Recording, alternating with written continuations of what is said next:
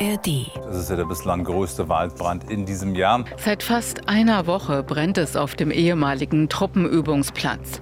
Auffrischender Wind facht die Flammen immer wieder an. Müssen wir lernen, mit dem Feuer zu leben? News Junkies. Verstehen, was uns bewegt. Ein Podcast von RBB24 Inforadio.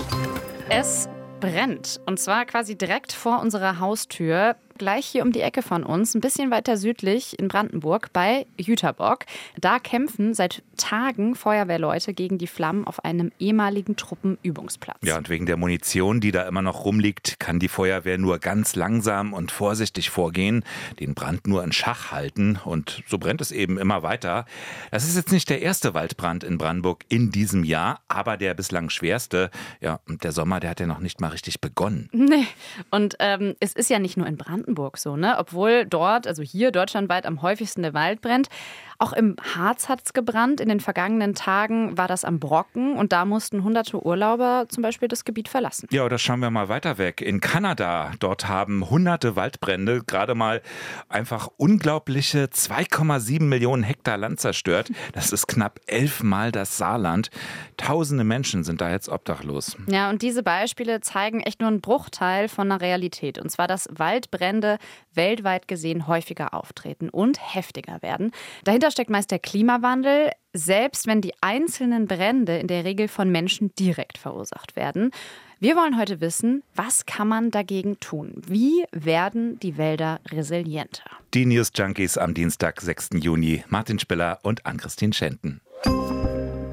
Vergangenes Jahr, da hat es schon mal in Treuenbrietzen bei Jüterbock gebrannt. Und damals hat der zuständige Kreisbrandmeister gesagt, es sei nicht die Frage ob, sondern wann die ersten Häuser brennen. Hunderte Menschen mussten damals ihre Häuser verlassen. Das Löschwasser, das wurde teils aus privaten Pools genommen. Die Flammen, die waren wirklich verdammt nah dran an den Menschen. Das ist ja jetzt eigentlich schon jedes Jahr so in Brandenburg. Der Sommer geht los und äh, mit den ersten Sonnenstrahlen kommt auch schon der erste Waldbrand. Mhm. Den ersten dieser Saison, den gab es dieses Jahr schon Mitte März. Das war im Kreis Spree-Neiße. Ja, das war im Frühling. Ne? Mhm. Also Ausgelöst werden Waldbrände ja meistens von achtlos weggeworfenen Zigaretten oder so den Resten eines Lagerfeuers. Oft stehen auch Menschen selbst in Verdacht, das absichtlich zu tun, also Brandstifter, die Feuer legen. Am Truppenübungsplatz in Jüterbock ist das ein bisschen eine andere Situation. Da ist die Munition ein großes Problem. Die kann sich bei heißen Temperaturen leicht entzünden. Dann geht da mal was hoch, das entfacht dann wieder einen Brand. Und dass die Brände sich dann aber auf mehrere Hektar ausweiten, richtig groß werden, das liegt dann meistens daran, dass es grundsätzlich zu trocken ist. Ja, muss dazu sagen, in diesem Winter und Frühjahr, da gab es relativ viel Regen, aber das ist noch lange kein Grund aufzuatmen, sagt jedenfalls die Klimawissenschaftlerin Kirsten Tonicke vom Potsdam Institut für Klimafolgenforschung. Da müssen wir uns Sorgen machen, weil die Waldbrandgefahr sehr schnell wieder hoch ist, wenn die Feuersaison früher anfängt, stärker ins Frühjahr reingeht dann heißt es auch, dass unsere Wälder, unsere Vegetation über einen längeren Zeitraum äh, gestresst ist durch die Trockenheit und dann eben anfällig ist für, für Waldbrände, die dann eben durch die Winde, die auch auftreten, sich sehr schnell, sehr stark ausbreiten können und dann natürlich eine große Herausforderung für die Feuerwehr darstellen. Und genau so ist es eben auch in Jüterbock. Und dann hat der Wind aus Osten dermaßen extrem zugenommen, also das war wirklich Sturm schon. Ähm, dass das Feuer so doll entfacht wurde und in die vorhandenen Kiefern reingegangen ist und innerhalb von 30 Minuten ähm, 500 Meter weit gerannt ist. Da haben wir eben den Brandmeister gehört aus äh, Jüterbock, der da verantwortlich ist, das Feuer zu löschen. Und das, was er beschreibt, ist eben genau das Problem. Also so ein Waldbrand entwickelt sich ja. Das ist nicht wie in einem Haus, sage ich mal, das einfach dasteht und man genau weiß, wo das Feuer ist und dann gezielt löschen kann, sondern bei einem Waldbrand bewegt sich das Feuer. Und teilweise versteckt es sich ja sozusagen auch im Boden. Man sieht das dann gar nicht, mhm. dass da noch Glutnester sind. Und in Jüterbock ist die Situation jetzt so verzwickt, geschickt, weil die Feuerwehr, wie gesagt, nicht auf das Gebiet selbst kann. Das ist wegen der Munition zu gefährlich und deshalb wird aus der Luft gelöscht und damit eben nur verhindert, dass sich das Feuer nicht weiter ausbreitet, sondern nur, dass der Brand eben kontrolliert werden kann. Kirsten Toniker sagt dazu. In solchen Konstellationen, wo man nicht in die Fläche gehen kann und es sich um Naturflächen handelt, müssen wir lernen, mit dem Feuer zu leben und das dann äh, brennen zu lassen, Was uns schwerfällt hier, weil wir das in dem Maße nicht kennen, ist eben genau das zuzulassen und eben hier das Feuer auch als ein Neuanfang für eine neue Sukzession, für ein Wiederaufwachsen der Naturflächen, ähm, so wie wir es vielleicht aus dem Biounterricht in Erinnerung haben, das einfach zuzulassen. Und da, glaube ich, müssen wir uns dran gewöhnen. Ja, lernen mit dem Feuer zu leben, das ist schon ein krasser Satz. Das geht natürlich auch nur, wenn nicht unmittelbar Menschen bedroht sind. Und die Natur, die wird auch lange brauchen, sich von dieser Belastung zu erholen. Ja, aber es ist ja auch schon was dran an diesem Satz. Ne? Lernen mit dem Feuer zu leben. Mhm. Denn laut Prognosen werden wir in Zukunft weltweit mehr Waldbrände erleben. Auch die deutsche Forstwirtschaft erwartet das und nennt als Gründe, dass es einfach immer heißer wird und gleichzeitig weniger regnet. Unsere Wälder werden anfälliger für Waldbrände. Und es liegt zum anderen auch oft daran, dass aus ökologischen Gründen mehr Totholz jetzt in den Wäldern herumliegt. Und das gefundenes Fressen ist für Feuer. Die meisten Waldbrände, die gab es in Deutschland übrigens 1992, also schon ein paar Jahre her. Damals konnte das größte Feuer in Sachsen nur knapp 200 Meter vor der Stadt Weißwasser gestoppt werden. So schlimm war es danach nie wieder. Aber mal ein Blick in andere Länder. Waldbrände können extrem verheerend sein. Nehmen wir mal Sibirien, wo 2000 2021 eine Fläche gebrannt hat, so groß wie die ehemalige DDR, also Wahnsinn. Oder die riesigen Buschfeuer in Australien, bei denen Dutzende Menschen und eben auch über 100 Millionen Tiere gestorben sind. Das waren die bisher heftigsten Waldbrände weltweit. Und werden unsere Wälder nicht resilienter, also lernen wir nicht besser mit dem Feuer zu leben, dann werden wir derartige Brände häufiger erleben. In Brandenburg jetzt zwar nicht in diesem Ausmaß, aber auch hier wird es dann noch häufiger brennen. Was also tun? Äh, Martin, hm. du hast dich ja für unseren Podcast näher damit beschäftigt, wie unsere Wälder in Zukunft weniger brennen. Eine kleine Frage können wir aber vielleicht noch vorher klären. Und zwar, ist das eigentlich immer Wald, was da brennt? Also in Australien, Sibirien, das mhm. ist ja recht klar. Das würde ich jetzt schon als Wald bezeichnen. Das eine ist aber auch zum Beispiel ein Busch, ne? Das ist vielleicht noch mhm. was anderes. Aber ähm, nehmen wir mal jetzt einfach Jüterbock, der ehemalige Truppenübungsplatz. Kann man das überhaupt Wald nennen, was da entstanden ist mhm. äh, und jetzt brennt? Also mal ein kleiner Exkurs. Was ist eigentlich Wald? Ja, eine wichtige Frage. Ne? Also Wald ist, wo Bäume sind. Das ist so vielleicht die ja. Alltagsdefinition. Aber es gibt äh, ganz unterschiedliche Definitionen, festgelegte. Eine gesetzliche zum Beispiel, die steht im Bundeswaldgesetz. Mhm. Die geht im Prinzip davon aus, dass jede mit Forstpflanzen bestockte Grundfläche ein Wald ist. Etwas strenger sehen die meisten ökologischen Definitionen aus. Die erwarten von Wald da nicht nur eine Vorherrschaft von Bäumen, sondern auch ein bestimmtes Waldbinnenklima, das sich eben unterscheidet von dem drumherum. Ne? Und Voraussetzung dafür sind dann eine Mindesthöhe, eine Mindestfläche und auch eine Mindestdichte dieser Bäume. Klingt äh, kompliziert. Äh, jetzt reden wir aber ja auch oft von Forst, also Forst, Forstwirtschaft fällt mir da ein. Ist das ein Synonym, also das gleiche? Also wird oft so benutzt, aber ein Wald, das ist eigentlich etwas, der Wald wächst natürlich und im besten Fall auch ganz ohne Eingriff von außen. Also sehr viel näher dran am Urwald, bei genau. dem es keine Einflussnahme des Menschen gibt. Genau, also die Natur, die entscheidet dann sozusagen selbst, wo was für ein Baum wächst und mhm. wie der wächst. Also ein ganz eigenes Ökosystem, das sich selbst ohne Mensch reguliert. Bei Forsten, da sprechen böse Zungen vom Holzacker, also das ist dann der Extremfall. Aber grundsätzlich Forsten eben sehr viel weniger naturnah. Da wird eben eingegriffen und vom Menschen gepflanzt. Das heißt, da gibt es dann auch Baumarten, die dort an der Stelle von allein gar nicht wachsen würden. Ganz genau. Und sehr oft eben Nadelhölzer. Und oft auch noch schön in Reih und Glied, ne? sieht man mhm. immer wieder. Gutes Beispiel ist eben Brandenburg mit diesen riesigen Kiefermonokulturen. Über 70 Prozent der Waldflächen werden von einer einzigen Baumart dominiert. Also das ist schon wie eine riesige Baumplantage eigentlich. Ja, und da ist die Grenze wahrscheinlich fließend. Ne? Also grundsätzlich kann man sagen, Wald ist naturnäher genau. und Forst, da steht eher so die Nutzung im Vordergrund. Genau, da kommen wir auch gleich nochmal drauf zurück. Nun ist es aber so, dass sich diese Kiefermonokulturen, also dass die viel leichter brennen.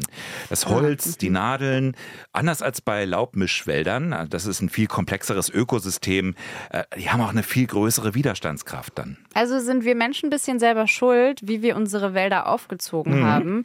Und wir könnten sagen, das Problem sind eigentlich nicht die Waldbrände, sondern Forstbrände könnte man ja jetzt sagen, okay, dann sollten wir genau darauf verzichten, keine Forsten mehr anlegen. Wir erhalten den Wald dann lieber so als ökologische Fläche zur Sauerstoffproduktion. Also warum nicht zurück zur Natur? Das ist eben nur eine wichtige Rolle, die der Wald für den Menschen spielt. Entgegnet an dieser Stelle Waldökologe Professor Jens Schröder von der Hochschule für nachhaltige Entwicklung in Eberswalde. Die zweite positive Wirkung von Wald ist, dass wir dort Produkte erzeugen können, wie Holz hauptsächlich, die sehr, sehr langfristig eben genutzt werden können. In Möbeln zum Beispiel, im Bauholz, in Konstruktionen, wo das Holz über Jahrhunderte zum Teil festgelegt ist. Ne? Wenn man sich so Bauernhäuser im Schwarzwald anguckt oder in anderen Regionen Deutschlands, die Fachwerkbalken, die sind zum Teil tausend Jahre alt. Ja, und jetzt wird diese Bauweise ja ebenfalls begründet mit Ökologie. Ne? Also Holz, das ist eine nachwachsende Ressource, ist viel umweltfreundlicher als Beton zum Beispiel. Ja, das stimmt, wobei ich muss auch gerade an meine IKEA-Möbel denken, ist vielleicht nicht das umweltfreundlichste. Aber ja, es stimmt ja, wir haben zunehmend große Bauten aus Holz, die geplant werden. Und das sind dann natürlich auch große Ressourcen, die man braucht. Ne? Also für eine Schule braucht man, habe ich gelesen, 50.000 Fichten. Ja, das ist eine Riesenmenge. Und das ist jetzt eben Drahtseilakt zwischen Naturschutz und Bewirtschaftung. Und ähm, da wird auch schnell klar, dass die beiden Ziele eben miteinander konkurrieren. Wald als Wirtschaftsfaktor, das war auch Thema einer Fernsehdoku, die im RBB-Fernsehen lief. Wahre Wald hieß die. Und Autor Nico Schmolke, der hat in der Sendung Vis-a-vis vom RBB24 Inforadio beschrieben, was die wirtschaftlichen Erfordernisse in der Vergangenheit aus dem schönen Wald gemacht haben. Wir haben halt in den letzten 100 Jahren, besonders auch nach dem Zweiten Weltkrieg, unsere Wälder tatsächlich nur als Rohstofflager ausgebaut, sage ich jetzt mal. Das ist, glaube ich, ein Begriff, den nicht jeder Forstwirt so gerne hört und jeder Waldbesitzer, aber man muss der Realität schon in die Augen schauen. Wald wird ja gern romantisiert, aber wir haben es letztendlich einfach als Rohstofflager gesehen. Das heißt, wir haben Monokulturen aufgebaut, aus Fichten, aus Kiefern, Bäume, die gut verwertbar sind für die, für die Industrie. Ja, und genau das ist jetzt das Problem, wenn es um die Waldbrandgefahr geht. Das ist ja unser Thema. Also, das war jetzt so ein bisschen der Blick in die Vergangenheit. Jetzt wollen wir noch nach vorne schauen. Du hast es vorhin schon angekündigt. Dieses Wissen, es hat natürlich auch Auswirkungen für den Wald der Zukunft. Wie muss der Wald umgebaut werden für einen besseren Schutz vor Bränden und vor Dürren? Okay, also naturnahe Wälder, Mischwälder, keine Kiefernforsten mehr, das wäre wohl sinnvoll, mhm. ist aber gar nicht so einfach weil das sind ja wieder die wirtschaftlichen Interessen der Waldbesitzer. Ne? Die spielen auch eine Rolle. Die Kiefern, die wachsen schnell und sind ertragreich. Lohnt sich. Aber sie haben keine Zukunft. Da ist Professor Pierre Ibisch, Biologe an erwähnter Hochschule für nachhaltige Entwicklung Eberswalde. Da ist er ganz sicher. Ich rate jetzt wirklich dazu, aufmerksam sich umzuschauen in der Landschaft. Wir sehen ja das Zusammenbrechen von Nadelbaumplantagen in den Mittelgebirgen in Deutschland. Die Fichte stirbt ja weiträumig ab und da gibt es nun Hinweise, dass das durchaus mit der Kiefer auch passieren könnte. Ja, wir haben bereits flächiges Zusammenbrechen von Beständen, größere Probleme. Die Kiefer wird Probleme bekommen mit der immer größeren Hitze. Das ist gar nicht nur die Trockenheit. Und dann wird das ganz schnell auch eine ökonomische Frage, dass man wegkommt von, von diesem Nadelbaumholz, das sicherlich die Forstwirtschaft nicht in die Zukunft tragen wird. Hm. Pierre Ibisch im RBB24 Inforadio. Und dann hat er noch ein Interview gegeben im Magazin Spektrum der Wissenschaft. Das fand ich auch sehr spannend, wo er eben sagt, das Entscheidende ist, dass wir einen Wald nicht nur als Ansammlung von Bäumen verstehen, sondern als komplexes System. Und bemerkenswert, die aktuelle Strategie, die müsse darin bestehen, mit gesunden Wäldern Zeit zu kaufen, bis uns nämlich einfällt, wie wir die Klimakrise nachhaltig bekämpfen können. Ja, bis uns das einfällt, okay. Ähm, interessant ist ja auch, dass Brände so unschön sie erstmal sind, dass sie aber den Umbau beschleunigen können. Ne? Also wenn es brennt, dann ist ja erstmal Platz, dass hm. man was Neues schafft. Selbst in einem Kiefernforst, wenn dort nur der Boden brannte, können Forscher anschließend eine deutliche Steigerung der Artenzahl Anzahl sehen bei den Pflanzen, Vögeln und Insekten. Und das hat ja Kirsten Tonicke vorhin auch schon mal so angedeutet. Absolut. Und auch was so nach ganz großen Feuern passiert, wenn also auch die Kronen brennen. Ähm, das beobachten Wissenschaftler immer sehr genau. Zum Beispiel nach dem Brand in der Region Treuenbrietzen, 2018 war das um daraus eben zu lernen, wie ein feuerfester Wald aussehen kann. Da war übrigens auch Pierre Ibisch beteiligt und der hat in dem Interview erzählt, dass da dann nicht nur neue Bäume wuchsen, wie Zitterpappeln, sondern auch Moos, Krautpflanzen, die haben den Boden beschattet, Wasser drin gehalten. Also da ist ein eigenes neues Mikroklima von alleine entstanden. Also was lernen wir daraus? Ne? Lieber den Wald sich selbst umbauen lassen, so nach dem Motto, der kann das ja auch selbst am besten oder lieber aktiv eingreifen? Ja, so ein wenig widersprüchlich. Zwei Herzen schlagen in meiner Brust. Wie können wir den Wald retten? Indem wir uns Menschen aus dem Wald zurückziehen, indem wir das Holz nicht mehr nutzen, indem wir nicht mehr in den Wald zur Erholung gehen, indem wir einfach den Wald sich frei entwickeln lassen. Aber wir wissen, dass das nicht so einfach möglich ist. Wir brauchen den Wald zum Überleben als Menschen. Wir können einfach nicht darauf verzichten. Und deswegen müssen wir also einen Weg finden, um mit diesem Wald umzugehen. Sagt Eberhard Luft. Das ist der Leiter der Landeswaldoberförsterei Korin in Brandenburg. Der Wald in Korin, das ist ein ausgezeichneter Wald. Wald des Jahres 2023. Der allerbeste Wald. Was es alles gibt. Ne? Ja, und dort mitten im Biosphärenreservat Schorfheide-Korin, da versucht man herauszukriegen, was für Baumarten die besten wären für die Zukunft. Wir erhoffen uns hier einen schönen neuen Baumbestand, der den widrigen Bedingungen besser trotzen kann. Noch einmal, Eberhard Luft war das übrigens aus dem Tagesschau Zukunftspodcast mal angenommen. Nun ist es so, dass das alles natürlich dauert. Also Bäume wachsen langsam. Also ist man schon seit Jahrzehnten dabei und man muss auch gucken, was für Bäume zusammenpassen. Ne? Also einige erweisen sich als schädlingsresistent zum Beispiel, die hm. fallen dann aber bei Stürmen wieder leichter um. Und Stürme werden ja auch häufiger und heftiger. Und man guckt sich auch Baumarten an, die bislang in der Region gar nicht dort wachsen, sagt Jens Schröder von der Hochschule Eberswalde. Das sind zum Beispiel Baumarten aus dem Mittelmeerraum, die hier vermehrt ausprobiert werden. Da gibt es so einen Ansatz, der nennt sich Transferklima. Also man überlegt, welches Klima ist nach den gängigen Szenarien hier zu erwarten in 50 bis 100 Jahren und geht dann möglichst fein aufgegliedert mit dieser Kombination in Gegenden in Europa, wo es heute schon so ist. Guckt sich da die Baumartenzusammensetzung an und schaut sich dann an, sind da vielleicht Baumarten dabei, die wir auch schon haben. Zum Beispiel die Esskastanie oder Edelkastanie, die viel diskutiert wird, die auch schon praktisch angebaut wird. Das wäre so eine klassische Baumart, die schon mal so andeutet, dass sie tauglich sein könnte, dass sich hier bewähren könnte. Ja, wobei da andere skeptischer sind, was den Import fremder Bäume angeht. Okay, gibt es denn noch andere Ideen, den Wald fit zu machen für die Anforderungen der Zukunft? Also, man weiß ich nicht, Bäume auf Waldbrand impfen oder so. Ähm, es gibt tatsächlich so eine Idee, auch wenn das erstmal absurd klingt. US-Forscherinnen und Forscher haben für eine Studie Bodenproben aus dem Wurzelbereich von Bäumen genommen. Und zwar in Gegenden, in denen es seit jeher sehr trocken ist. Und dann haben sie diese Bodenproben inklusive ihrer winzigen Bewohner in den Wurzelbereich von Bäumen transplantiert, die erst seit kurzem mit Dürre zu kämpfen haben. Hm. Und das Interessante war, die Überlebenschance dieser Bäume, die stieg danach. Hm. Also vielleicht eine Möglichkeit. Ja, die Zeit rennt davon. Vielleicht wird es nur in Kombination verschiedener Maßnahmen was mit dem ja. Waldschutz. Ne? Ja.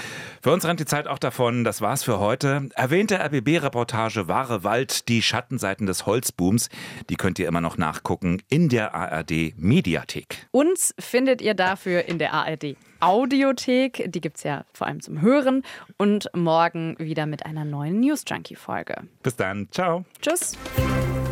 News Junkies. Verstehen, was uns bewegt. Ein Podcast von RBB24 Inforadio. Wir lieben das Warum.